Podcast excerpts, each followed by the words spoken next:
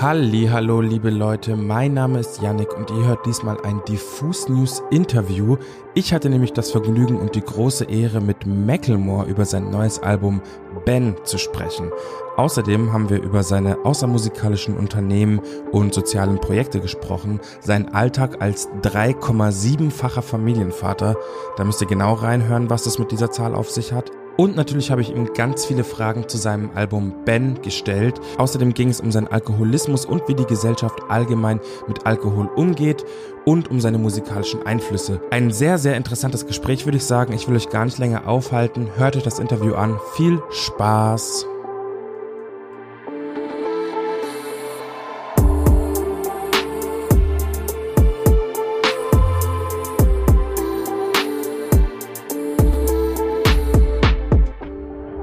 Well, let me get right in. Um, I actually had to go back and check, but it's been five years since you've released your last album.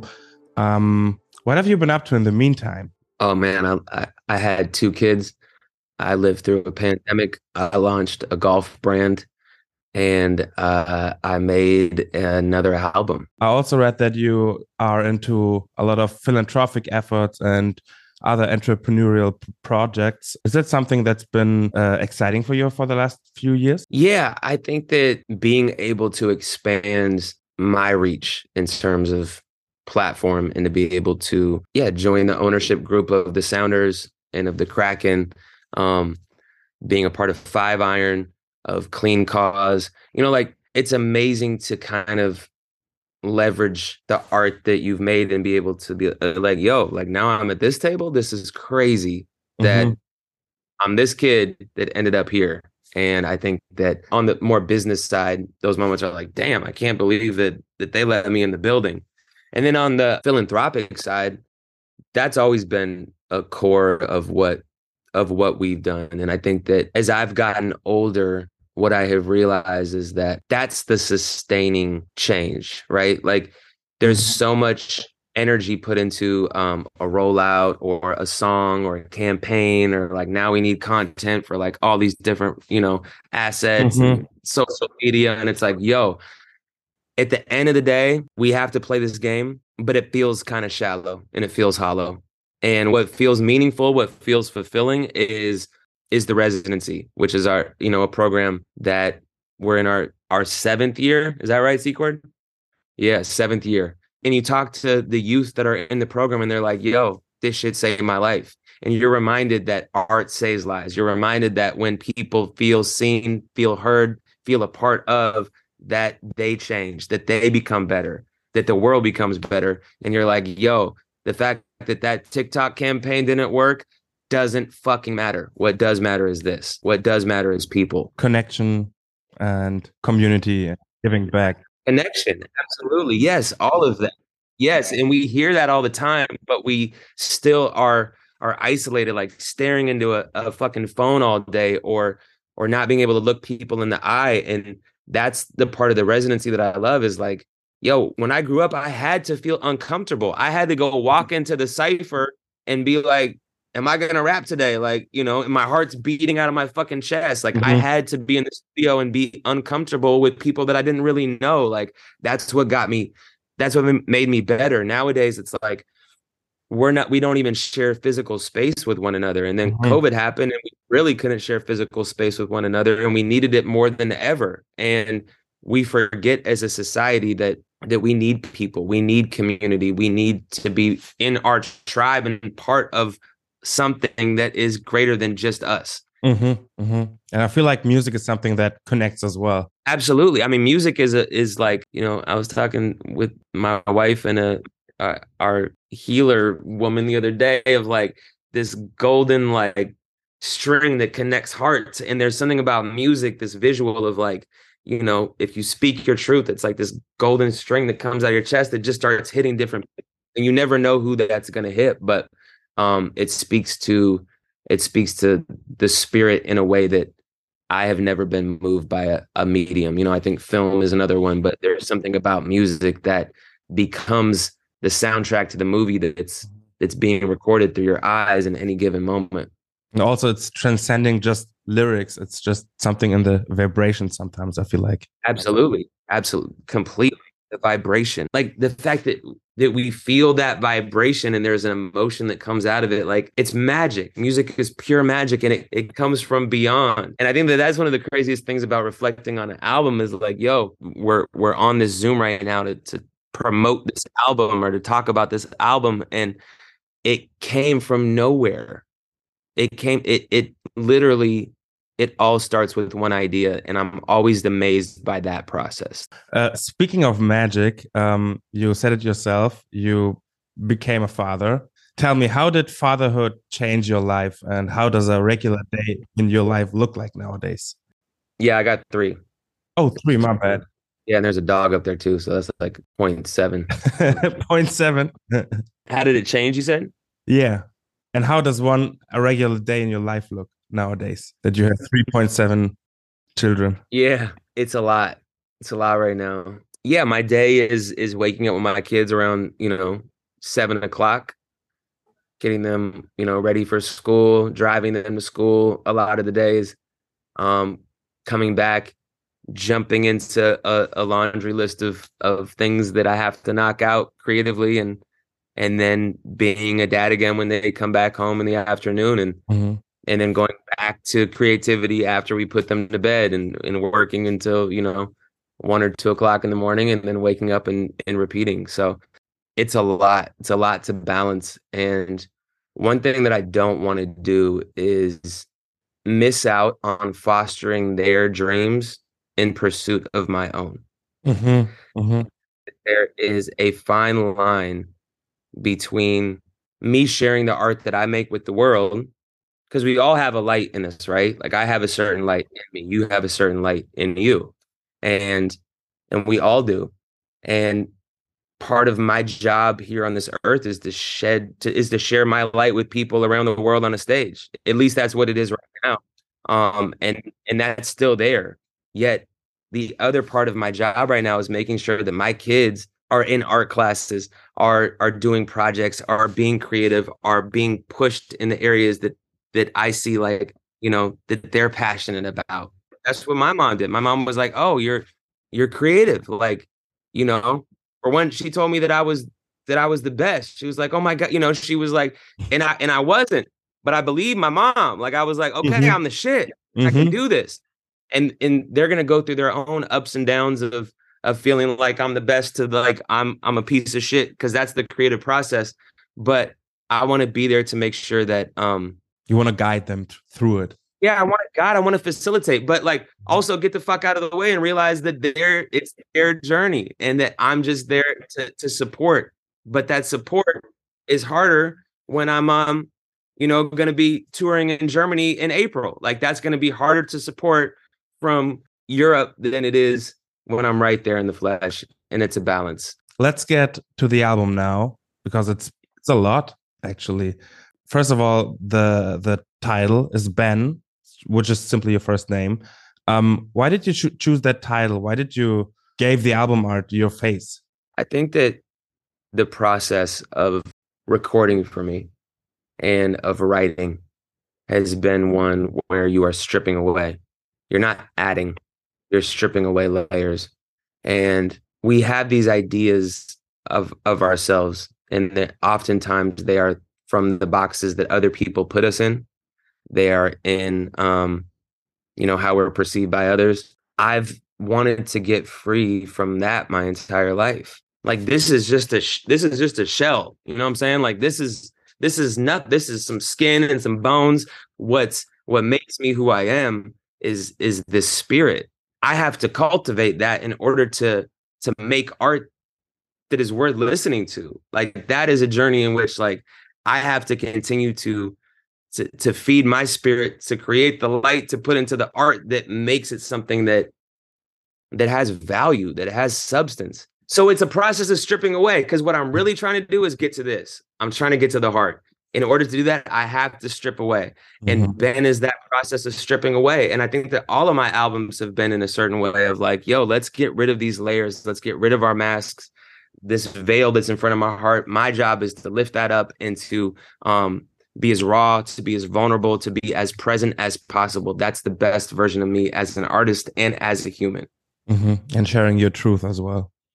Absolutely. Speaking of your truth, one cycle that's very dominant on the album is the theme of relapse, recovery, and addiction in general. Uh, what circumstances inspired this project? I mean, COVID was a was a very difficult era for me in my recovery towards the beginning, and I think around six seven months in, I relapsed. So that's where a lot of that I think initial pain came from with records like Faithful. Mm-hmm.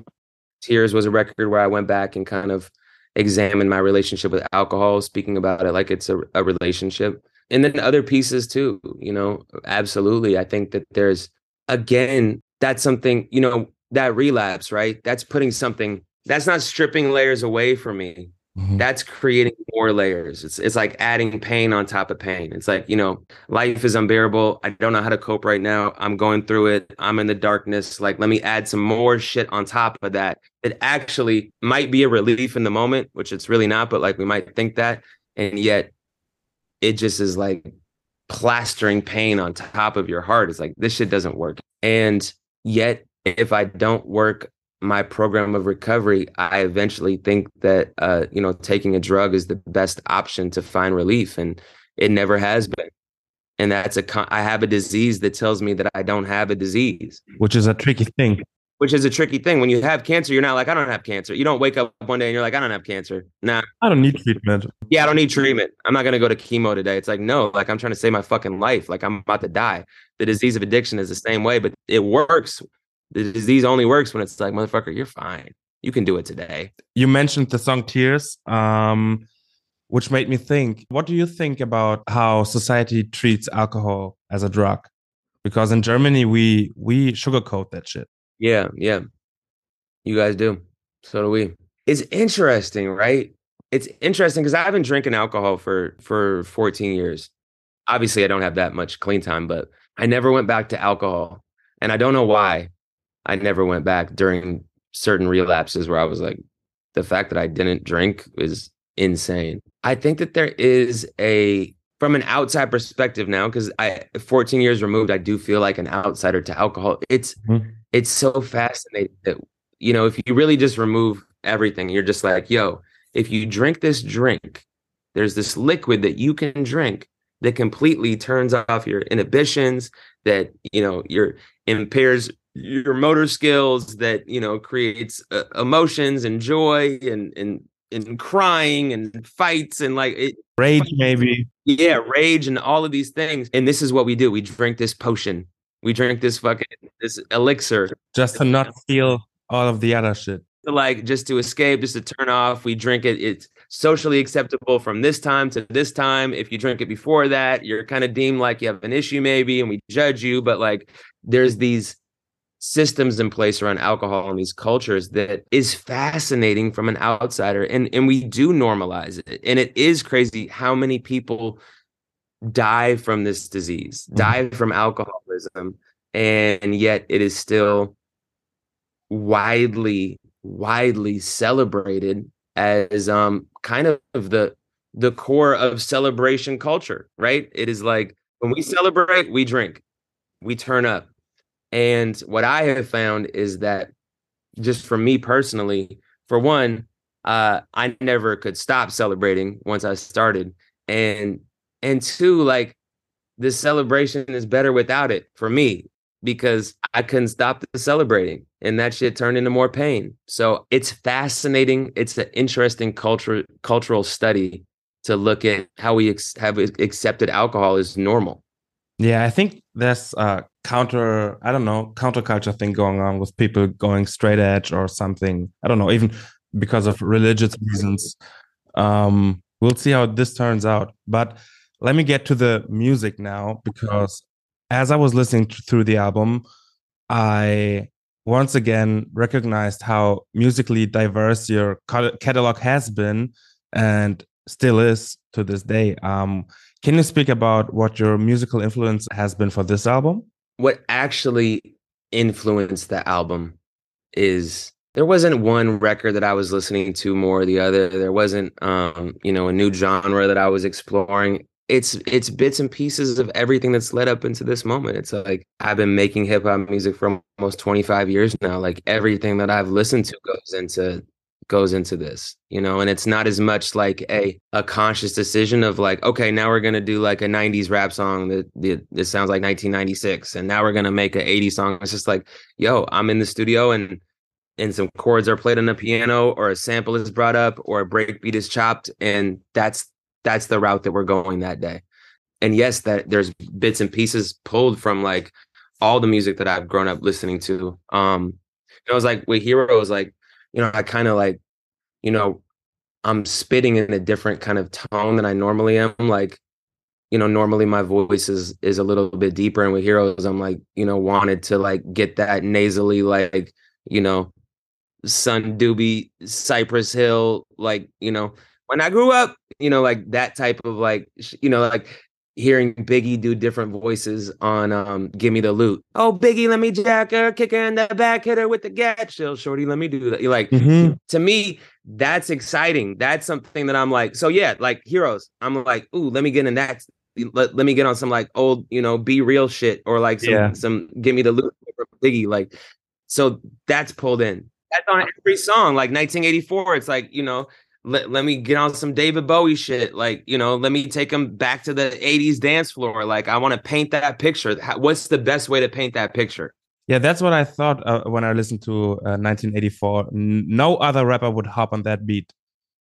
That's what I thought. Do you have any idea why a lot of rappers just try to stay in the la lane and not explore all the other ways of and all the other musical spheres? I think that when something is working, mm. we have resistance to change. And I also think that what's working is oftentimes misleading because we quantify what is working in the music industry by what is selling. That oftentimes has a correlation with with good art, but not always. And again, good art is subjective. Like who knows what's what we all have our own opinions, but the sound is working, right? Why would we change this if like the same hi hats worked on the last song and the same kick pattern worked on the last song, and then the hi hats did this little thing, and you know, let's run that up.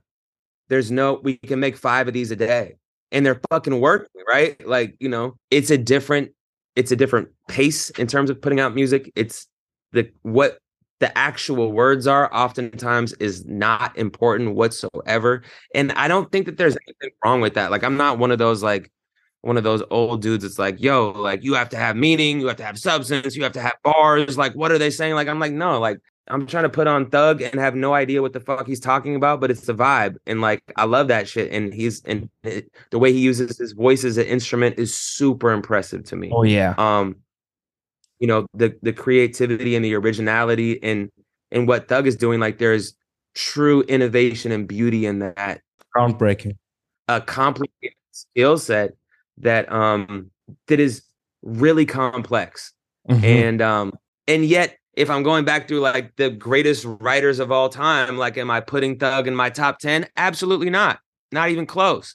But not to say he doesn't have some bars. He's got some great fucking bars. But you gotta listen to them. Yeah, but you have to listen to them, and that's also like, um, it's it's a vibe. It's a melody. There are different things that are pulling out emotions that might not be mm-hmm. the words at the forefront. And I think for so long, like we grew up with hip hop culture, and like you know, NWA was saying some shit. That was art as a means of resistance.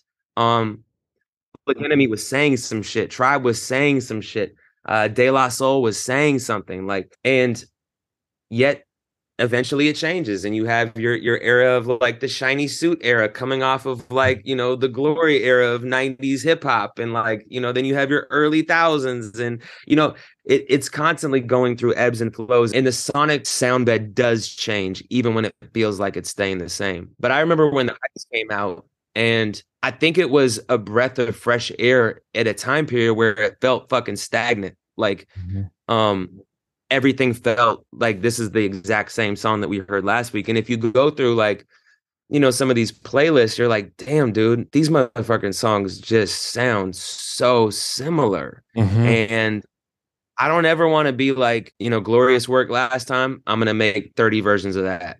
You know. I get it. Um, I wanted to ask uh, about the NLE Choppa feature. How did that joint came about? Um, is he someone someone of the new generation that you follow? Yeah, I do. I love what he's doing. I think that like my wife showed me the other day, like one of his Instagram reels where he's like, you know, putting on some like sort of like face mask, like organic, making a a really healthy looking salad that I would never eat, like meditating, uh, running, you know, you know, shadow boxing by himself. Like it's like and, and he's like, I, I don't know how I think he's like 20 years old. Like the fact that he's on that on his spiritual journey, like he's he's telling me about about light energy. He's talking to me about diet, mm-hmm. um, about meditation, about not using drugs, about that not serving him anymore. And and I think that there's something, you know, when I was 20, I was a seeker as well. I was on my own path, different than his, of course, but like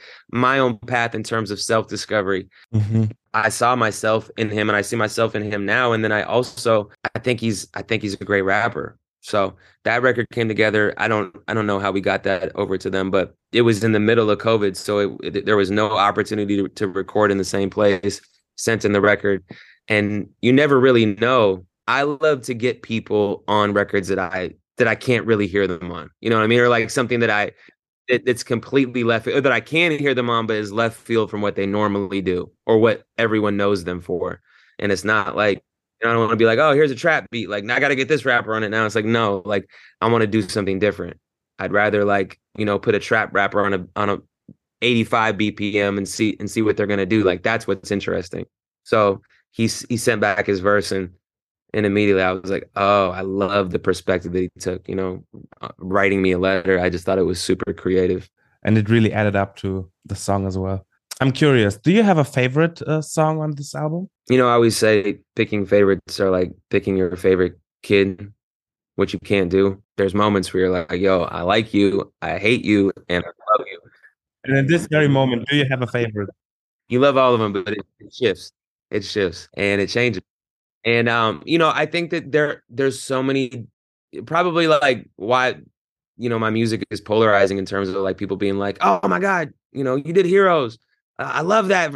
Like, you got to just do that. And, and other people are like, I don't get that at all. Like, you need to do more songs like, you know, No Bad Days. Like, that's what, that's what we love. You know, I love all of them and they're all different moods in different times. Like, you know, times when I, when I get in the car and I'm like, you know, I'm probably going to put on Heroes or Grime or, or some rap shit. There's, there's introspective moments where I'm like, I, I really want to hear Taillights right now.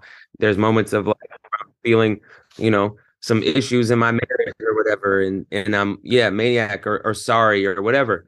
You know art is meant to be received in moments that are you know that are aren't linear that are up and down where you're where you're going through something. I want to make songs that can can fulfill all those different emotions that we're going through in life. I would love to stop on that note, but I have one last final question. Last year, you posted a hilarious skit that showed you awkwardly running into uh, Ryan Lewis at the shop. And shortly after, you dropped the music video for next year together, but he hasn't been involved in this album. Now I have to ask for the fans and for the internet: Are you guys still cooking up? Yeah, I mean he he did Maniac too, so um, so he's on he did he started Maniac um, and we made some other ones. And I'm completely open to to making more music with Ryan. And I think that um yeah, Ryan's one of those people that like when I get in the studio with him, it's like I was in the studio with him yesterday. Like we've mm-hmm. spent so much time together. That is my like brother through and through. Mm-hmm. Um, I can go six months without talking to him and get on the phone, and again, it feels like we were we were on tour yesterday. So um, I'm sure that Ryan and I will make more songs. I don't know if that's going to look like a, a full length anything. I don't know if I'm if I have another full length anything in me, but uh, I think that Ryan and I will will absolutely collaborate more in in whatever capacity it is. And he's one of my favorite collaborators. I I love his brain. I love working with him, and um, you know, we'll see what happens in the future. That's it for me then. Thank you so much, and I hope that uh, you have a full length album in you, maybe in five years, in another five years, or even yeah, in ten years. Like, yeah, great questions. Thank you. Thank you.